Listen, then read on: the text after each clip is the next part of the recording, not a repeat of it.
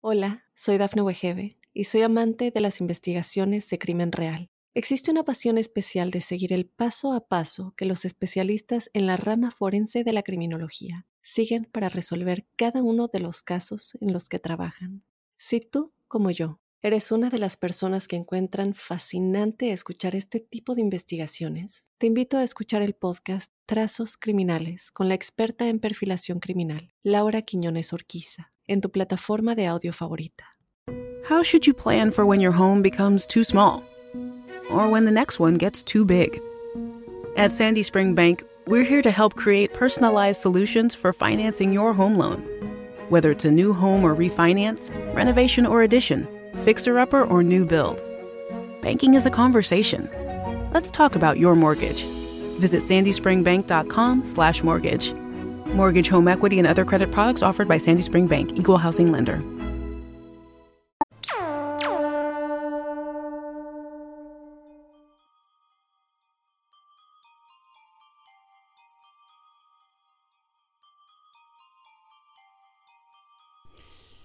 Buenos días, buenas tardes, buenas noches y bienvenidos a la edición número 10 de la tercera temporada de La Huella OVNI. Este espacio en donde nos juntamos a conocer, a tomar datos, a conocer historias, a debatir, a escuchar experiencias personales y a pensarnos, ¿no? Como esos primeros hombres que miraron al cielo por primera vez, que vieron las estrellas y se habrán preguntado quiénes somos, dónde estamos, de dónde venimos.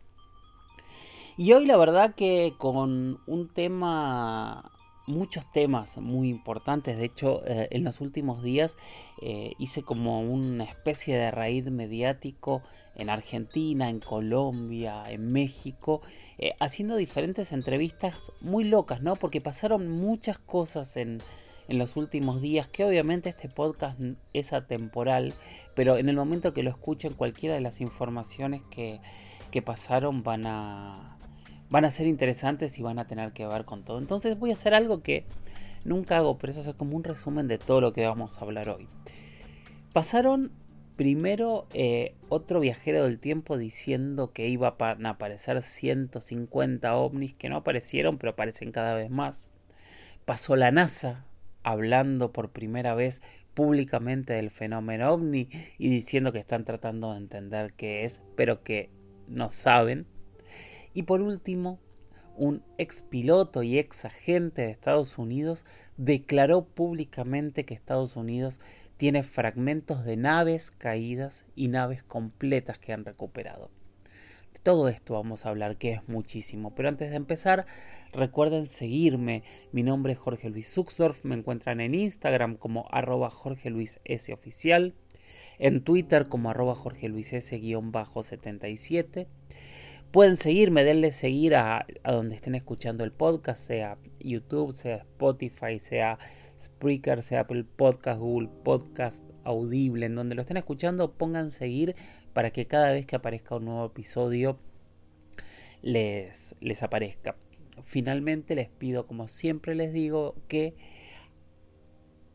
manden preguntas, que me digan de qué temas quieren hablar, porque este espacio es de ustedes, son ustedes los que, los generan, así que envíen los temas de los que quieran que, que sigamos hablando, sabiendo siempre que yo no me caso con verdades absolutas, aunque los argumentos de la realidad del último tiempo me están dejando, no voy a decir sin palabras porque estoy hablando en todos lados, pero me están sorprendiendo realmente muchísimo.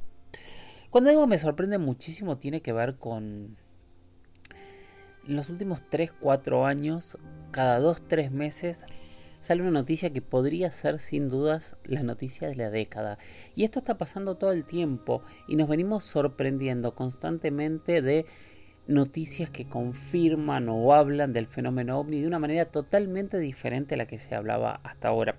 De hecho, Hoy es mucho más fácil hablar de ovnis de lo que era hace 5 o 6 años atrás y ni hablar si pensamos hace una, dos, tres, cuatro décadas, donde la gente que hablaba de ovnis directamente se la catalogaba en muchísimos lados como locos. De hecho, es lo que pasaba con muchos pilotos que no querían hablar por miedo a perder sus trabajos. Bien, fíjense cómo esto está cambiando de una manera violenta muy, muy, muy drástica y no sabemos a dónde nos va a llegar.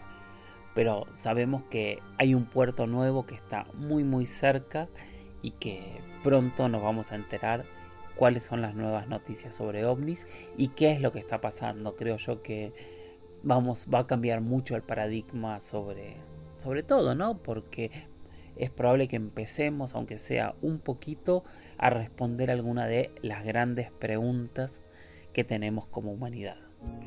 La primera pregunta, que es la única pregunta con nombre y apellido de hoy, la hizo Gastón Rondán, que preguntó, John Titor, Sergei Ponomarenko, el hombre de Tauret, muchos casos de viajeros en el tiempo, y pone platillos voladores y una nave. Hay muchos casos de viajeros en el tiempo y como dije, esta semana íbamos a empezar hablando de uno. Empecemos por John Titor, que es el más conocido, más famoso. Es un viajero del tiempo, un supuesto viajero del tiempo que apareció en redes en el año 2000, ya hace 22 años, contando diferentes eventos, contando que venía del año 2036, que su máquina del tiempo se instalaba en diferentes autos. La verdad es que fue una gran historia, pero de hecho todo lo que contó no ocurrió. Él dijo que iban a ocurrir en Estados Unidos a partir del año 2004 una enorme cantidad de levantamientos tipo lo que fue la masacre o la tragedia de Waco. Em, dijo que a partir de ahí Estados Unidos iba a entrar en una guerra civil que se iba a dividir en cinco, que en el 2015 iba a iniciar la tercera guerra mundial. Em, un montón de cosas terribles que nada de eso ocurrió. Entonces, eh, estas historias... Terminan siendo muchas veces ficción y la gran mayoría de, estos relatos son ficciones, ¿no?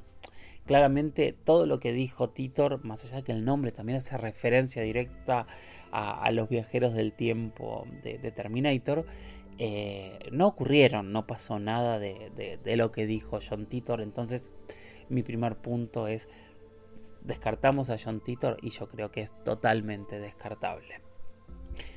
La historia de Sergei Ponomarenko es eh, fascinante. Rápidamente la voy a contar muy lentamente, así puedo, puedo meterme en cada uno de los puntos eh, que se plantean. Se cuenta que apareció este hombre en 2006 vestido con una ropa antigua, fuera de moda, que cuando fue la policía a interrogarlo tenía un pasaporte de 1950 de, la antigua Kiev, eh, un, pasaporte em, de la URSS, y que él contó que estaba sacando unas fotos y que sacó una foto a un ovni en el cielo y que es lo último que se acuerda.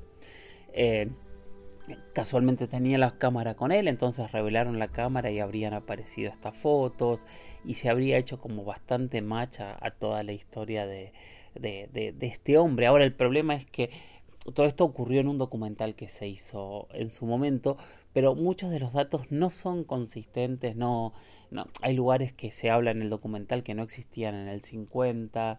Eh, es extraño que alguien salga con su pasaporte a tomar unas fotos, eh, que justo tenga diferentes fotos de diferentes momentos en esa cámara que se reveló. Eh, tampoco se vio nunca el rollo que realmente sea así. Y después hay fotos de esta persona de 40 y algo de años otra vez en, en la antigua Kiev hay demasiados datos en esta historia como para poder decir, no, es un viajero del tiempo.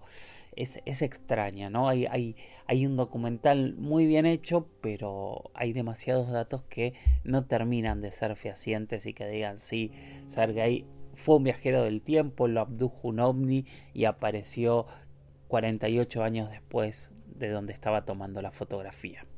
Es difícil de decir que sea real esta historia es el hombre de Taured. El hombre de Taured es un mito, un relato, una leyenda urbana que también entre el 50 y el 54, no se sabe bien cuándo, un hombre llegó al aeropuerto de Japón diciendo que con un pasaporte que decía que provenía de Taured, un país que no existe y que él decía que existía y que era un país que tenía más de mil años de historia y que estaba entre Francia y España según se cuenta fue preso, hay una historia real en la que está basada, pero tampoco hay datos para, para plantear que realmente este personaje existió y de hecho en este caso es más difícil aún porque estaríamos hablando de una, de una realidad este, eh, paralela, ¿no? De un, no, no, no de, de, un viaje en el tiempo porque es un país que en la historia no, no ha existido. También hay muchas historias de elementos que se encuentran fuera de tiempo, de oparts, de, pinturas con, personas que parecen sostener celulares, elementos como eh, la maquinaria anticetera, eh, la copa. Hay, muchos elementos que nos llaman la atención y que no entendemos cómo llegaron al pasado. Pero en realidad hablar de viajeros en el tiempo que traigan mensajes, hoy por hoy es difícil porque no hay pruebas y de hecho sería algo muy fácil de probar, ¿no? Sería muy fácil eh, profetizar cosas que ya se sabe que ocurren. ¿Qué es lo que pasó justamente con el último viajero del tiempo que se hizo público hace poquito? que es la historia de Eno Alaric, un supuesto viajero del tiempo que se presentó a través de TikTok y dijo que el 30 de mayo de este año iban a aparecer 150 ovnis y iba a empezar a cambiar absolutamente todo. Los ovnis el 30 de mayo no aparecieron, por lo menos no los vimos.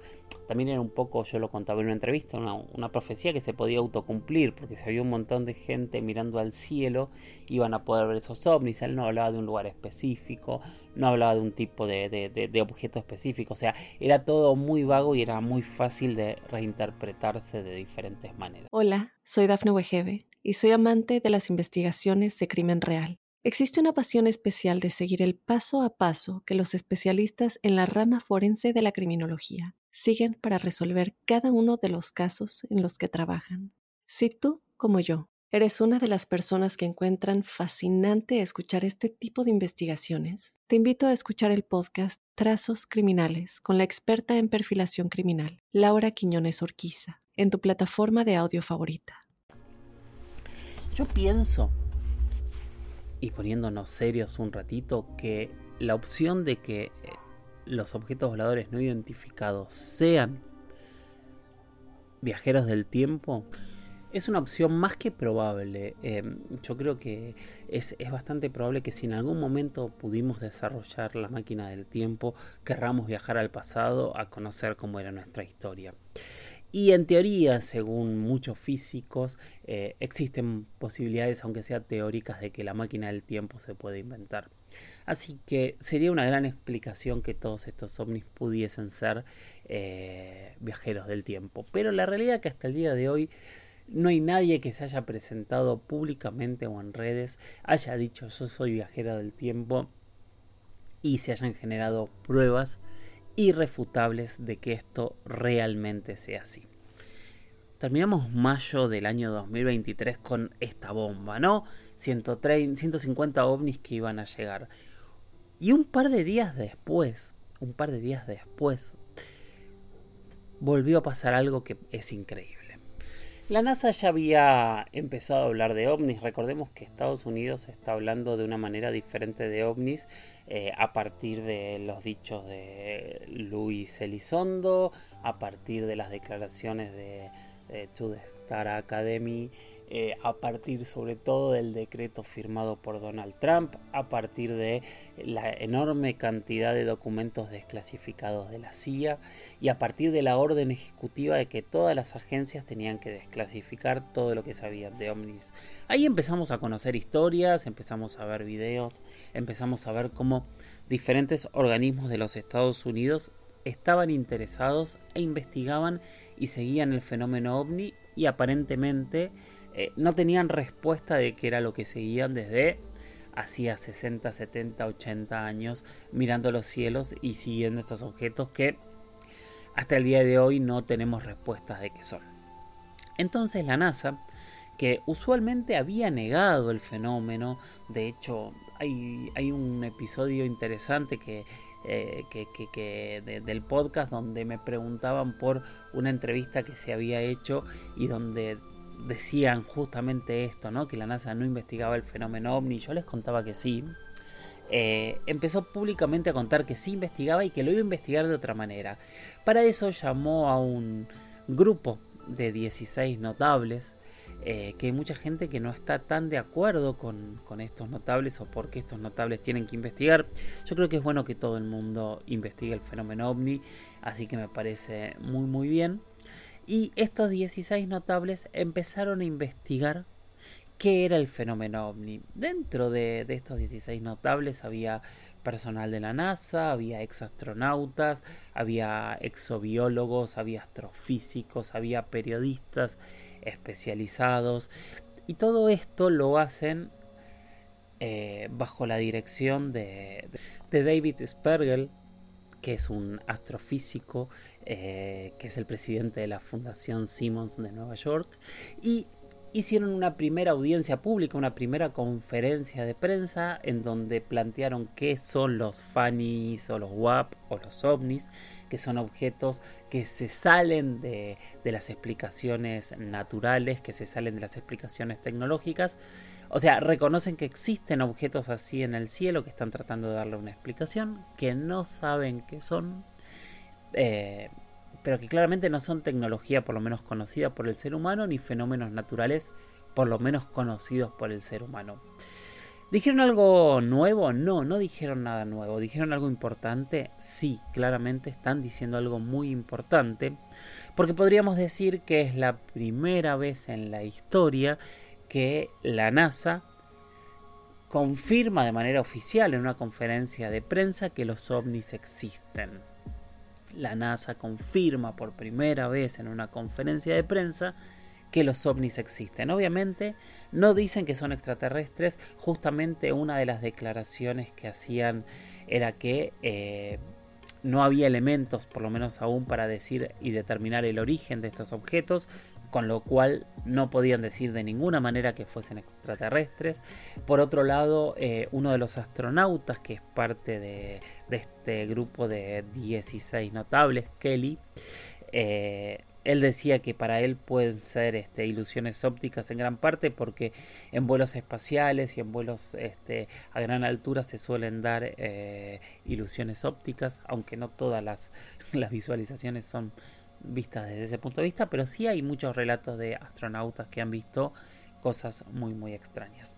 Bueno, ellos prometieron para julio hacer la presentación final de toda la investigación. Hay mucha gente que es escéptica de esta investigación y que cree que lo que van a terminar planteando este grupo de 16 expertos es que no saben qué son o tratar de darle una explicación al tema, como ya ha ocurrido cientos de veces con eh, fenómenos como fenómenos como en, investigaciones anteriores como Grunge, Proyecto Libro Azul, Sign, en cada una donde se dio una explicación que no necesariamente quedó conforme absolutamente a todos. Pero en realidad hay que esperar, yo creo que es importante lo que están haciendo porque ya sin sin un planteo definitivo, sin una conclusión, que yo no creo que puedan dar una conclusión totalmente definitiva, están diciendo hay ovnis sobre nuestras cabezas. Algo que desde este espacio venimos diciendo desde hace tres años, desde que empezamos con la huella ovni. Yo siempre les dije, yo no creo en las verdades absolutas, son muy pocas las verdades absolutas que yo podría decir, pero no me queda opción que decirles que después de haber hecho tantos documentales, de haber recorrido tantas veces todo el continente americano y otros lugares del planeta, después de haber entrevistado a tanta gente, a tantos testigos, a tantos expertos, de haber tenido pruebas tan fuertes en la mano, de haber entendido muchas cosas, tengo que decir que los ovnis existen. Ahora, si me preguntan qué son, no tengo idea. Yo no sé si son extraterrestres, viajeros del tiempo, seres interdimensionales, si viven dentro de la Tierra, no sé qué son. Sé que están y sé que están alrededor nuestro desde hace muchos siglos. Muchos, muchos siglos. Entonces, em, yo le pongo un poquito de esperanza a la investigación de la NASA. No sé en qué va a terminar, habrá que verlo con el tiempo, pero creo que que diferentes ámbitos académicos, diferentes expertos y científicos puedan sentarse a hablar de manera pública del fenómeno ovni sin que sea una burla y se animen a decir no sabemos qué está ocurriendo, es un paso gigante, es un paso que hasta hace poquitos años no, no teníamos idea o no, no nos imaginábamos que iba a ocurrir. Es un camino, como estamos diciendo, que no sabemos si alguien ya lo trazó o es un camino que no tenemos idea en dónde va a terminar. Pero la noticia y el titular está, la NASA está hablando de ovnis, la NASA investiga ovnis y lo más importante, la NASA públicamente nos está contando sus conclusiones sobre los ovnis. Los ovnis están hoy en la opinión pública en un punto mucho más arriba de lo que nos habíamos imaginado. Y la tercera noticia, que para mí todavía es una noticia en desarrollo, pero tengo que contarlas, acaba de ocurrir hace muy muy poquitas horas. Y ocurrió de la mano de un ex funcionario de inteligencia de Estados Unidos, una persona que hasta hace algo más de un mes era parte del equipo que estaba investigando los fenómenos aéreos eh, inexplicables, los FANI, los WAPs, los ovnis, básicamente como todos los conocemos, para el gobierno de Estados Unidos y que se retiró en abril del 2023. Esta persona se llama David Grush, también es un piloto. Esto es importante porque es un piloto de la Fuerza Aérea, que es uno de los, de, los lugares donde todavía no se ha hablado públicamente del fenómeno ovni. Y en varias entrevistas en los últimos días, él contó que Estados Unidos tiene dos cosas. Tiene naves extraterrestres recuperadas intactas y tiene fragmentos de naves extraterrestres que intenta buscar y, recolectar alrededor del planeta y que con estos elementos realmente se habría practicado ingeniería inversa que, les habría dado a Estados Unidos y al mundo en general, no solo a Estados Unidos, un salto tecnológico eh, sin precedentes. Eh, bueno, esta noticia es muy fuerte, pero aparte lo más fuerte es que desde, eh, desde el Congreso y desde el propio... Eh, eh, las propias este, voces oficiales de Estados Unidos no negaron a este personaje, dijeron que el personaje existía, que era parte de la investigación y que era la oficina del fenómeno ovni que tiene que tiene una dependencia directa con, inteligencia y defensa de Estados Unidos, era la que tenía que responder si esto era así o no, porque a ellos no les constaba. Pero no lo tiraron abajo, ¿no? No hablaron de un loco, no, no, no pasó lo que pasó en su momento cuando, eh, cuando fue toda la historia de, de, Bob Lazar y el Área 51, en donde de golpe una persona hablaba y nadie sabía quién era. Esa es la diferencia. Bob Lazar hasta el día de hoy no pudo probar su identidad, según él porque se la borraron, según otra gente porque en realidad estaba mintiendo. En este caso, Grush existe, existió y era una de las personas que más información del fenómeno ovni manejó en los últimos años. Hola, soy Dafne Wegebe y soy amante de las investigaciones de crimen real. Existe una pasión especial de seguir el paso a paso que los especialistas en la rama forense de la criminología siguen para resolver cada uno de los casos en los que trabajan. Si tú, como yo, eres una de las personas que encuentran fascinante escuchar este tipo de investigaciones, te invito a escuchar el podcast Trazos Criminales con la experta en perfilación criminal, Laura Quiñones Orquiza, en tu plataforma de audio favorita. ¿Puede Estados Unidos estar recolectando fragmentos de ovnis alrededor del mundo? Y a mí me consta que es así, de ovnis, no de naves extraterrestres. Eso no me consta porque no lo puedo decir. Pero yo recuerdo, y es un caso que insisto siempre, y es un caso que yo hice dos documentales, investigué mucho y me impresiona mucho, que es un caso ocurrido en el 78 en la frontera entre Orán, eh, que es este, la provincia de Salta en Argentina, y Tarija, que es la provincia, eh, y es una provincia en Bolivia. Cayó un objeto, y según los relatos de todos los entrevistados que yo hice en aquel momento, ese objeto eh, fue recuperado por miembros de las Fuerzas Armadas de Estados Unidos. Se subió a un avión de la NASA y ese objeto se fue desde el aeropuerto de Tarija hacia quién sabe dónde. Para mí siempre esta historia fue, eh, ¿cómo decirlo?, como ficción. No me costaba creer que por qué la NASA iba a mandar un avión a buscar algo. Me parecía como, como decimos en Argentina, muy tirado de los pelos. A mi sorpresa, cuando se empieza toda esta saga de desclasificaciones y, demás, ordenada por Trump en una de sus últimas órdenes ejecutivas antes de dejar el gobierno, la CIA desclasifica parte de la historia de Orán o Tarija en realidad, porque ellos lo hacen desde Tarija, donde confirma que un C-130, un avión de carga de la NASA, había aterrizado allí para buscar un objeto caído.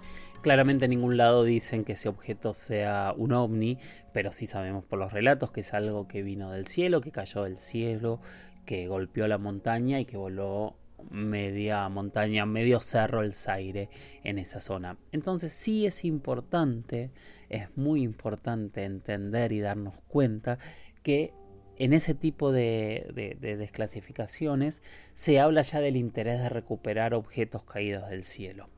¿Qué son estos objetos? No lo sabemos. Como les decía, cuando yo tuve el privilegio, la suerte de, estar, de trabajar, de charlar mucho con Luis Elizondo, él me hablaba de metamateriales, que es un concepto que ya es muy conocido y que está en todos lados, y que parte de estos materiales que van recolectando tienen características distintas a los materiales que se encuentran en la Tierra y que utilizando y estudiándolos se logran generar nuevos materiales con cualidades diferentes a las que conocemos en los materiales ordinarios con los que solemos movernos. Así que ¿Hay un interés en la búsqueda de estos materiales? Eh, en teoría sí, y en la práctica hay muchas historias. A mí me ha tocado eh, cubrir e investigar muchísimos casos de lo que decimos crashes, de objetos caídos, eh, con muchos testigos de objetos que han venido al cielo y han caído y han generado agujeros o cráteres que han dejado fragmentos de metales tirados. Obviamente podemos empezar con Roswell en el 47, pero también hay uno en la década del 50 en Ubatuba, en Brasil. Hay uno en el 70 en Tacuarembó, en Uruguay. Eh, en Argentina está este también a fines del 70 y otro también en Salta en el año 95 está el famoso objeto de Puebla que fue en el 74 en México. Hay un objeto que habría caído en Chilitra también en México. Está toda la historia detrás del secreto del objeto caído en Coyame. Eh, nada, hay cientos de historias, solo estoy contando algunas de las americanas, pero de las del continente americano, pero quiero decir, hay muchas historias de objetos caídos y recuperados. Entonces, esta historia no que si bien al día de hoy no no no no no ha sido corroborada y no sé cómo va a poder ser corroborada, en unos días tal vez grabe un nuevo podcast rehablando de qué pasó eh, pero por ahora lo único que sabemos es que este señor que existe, que es importante, que fue parte de las investigaciones, que tuvo los datos, este señor David Grush, eh, nos contó una historia nueva. Pero nos contó una historia que nosotros ya conocíamos y que nos sigue sumando fragmentos a nuestro rompecabezas sobre qué es la verdad de lo que conocemos del fenómeno ovni. Yo empecé este podcast hace ya tres años diciendo el fenómeno ovni es real, no sé qué es. Hoy puedo mostrarme con un poquito de orgullo y, explicarles que por eso yo tomaba esta hipótesis como una verdad y lo alejaba un poco de mi concepto desde el principio de no quedarnos con verdades absolutas. Pero hay muchas pruebas de que los ovnis están ahí. Y esas pruebas se empiezan a, referendar en estas historias. Bueno, este es un podcast otra vez diferente en donde pudimos hablar de, la actualidad. Me gustaría saber sus opiniones. Tres temas que pasaron en los últimos días, ¿no? Otra vez viajeros del tiempo hablando de ovnis que llegan, que es la historia que yo más descarto la NASA hablando por primera vez de manera pública y sin miedo del fenómeno ovni y replanteando otra vez el correrse de la ridiculez, correrse de lo absurdo y poder debatir el fenómeno ovni de una manera cierta. Y un personaje que tuvo acceso a secretos y a información privilegiada nos cuenta algo que es asombroso. Es la primera vez que lo cuentan. No, yo pensaba que es lo mismo que viene que vino este, que vinieron diciendo diferentes personajes desde hace muchísimos, muchísimos años y que nunca se los tomó en serio fuera del ámbito de, la investigación ovni. Pero bueno, así estamos. Estamos en un mundo en donde los ovnis se empiezan a debatir de otra manera. Hoy no voy a poner historias personales, pero les pido que también las sigan enviando, porque a partir del próximo episodio vamos a seguir poniendo historias personales. Gracias a todos los que vieron los expedientes secretos con Jaime Maussan. Eh, la verdad que hemos tenido una cantidad de, comentarios gigantes y el que no lo vio puede ir a verlo a, History Channel, a History Play o al YouTube de History. Ahí están los programas y van a poder eh, seguir viéndolos y, y espero comentarios. Y pronto, muy prontito, vamos a tener más novedades. Bueno, gracias por haber llegado hasta aquí. Gracias por ser parte de la huella ovni. Gracias por seguir enviando sus preguntas, gracias por seguir haciendo el aguante y como siempre les recomiendo seguir capacitándose, seguir mirando al cielo, seguir haciéndonos preguntas, intentando responderlas, pero sin casarnos con las verdades absolutas. Gracias por estar ahí y nos escuchamos en el próximo episodio. Chau chau.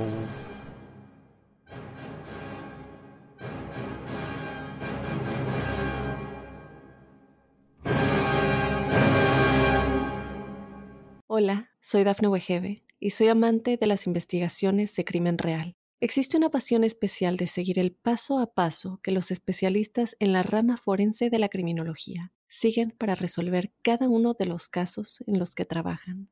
Si tú, como yo, eres una de las personas que encuentran fascinante escuchar este tipo de investigaciones, te invito a escuchar el podcast Trazos Criminales con la experta en perfilación criminal, Laura Quiñones Orquiza en tu plataforma de audio favorita.